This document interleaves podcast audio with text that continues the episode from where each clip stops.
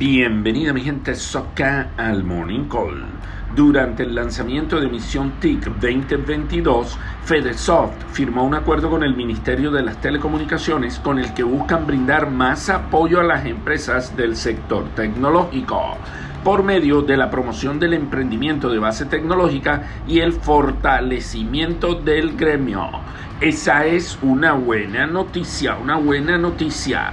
Ojo al dato el Bitcoin ha trepado más del 170% este año, superando la barrera de los 20 mil dólares. Está impulsado por la demanda de grandes inversores que se han visto atraídos por su potencial de ganancias rápidas, cualidades de resistencia a la inflación y expectativas de que llegará a ser un método de pago establecido. ¿Será verdad tanta belleza? Amanecerá y veremos. El presidente de Francia, Emmanuel Macron, dio positivo por coronavirus, dijo hoy jueves el Palacio del Eliseo en un comunicado. El presidente de la República se aislará por siete días, pero continúa trabajando y realizando sus actividades de forma remota.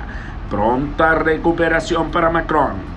El presidente de Rusia, Vladimir Putin, quien tiene 68 años, dijo el jueves que todavía no se ha puesto la vacuna rusa contra el coronavirus Sputnik 5, ya que aún no se recomienda para personas mayores de 60 años.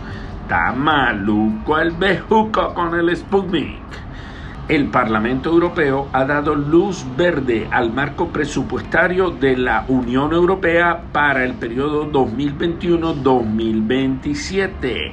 Esta es la base del Fondo de Recuperación contra COVID. Hay un esfuerzo conjunto de solidaridad de 1.8 billones de euros por primera vez se endeudan de manera masiva para poder financiar los subsidios que buscan la recuperación económica después de la pandemia. Eso es mucho billete, mucho billete.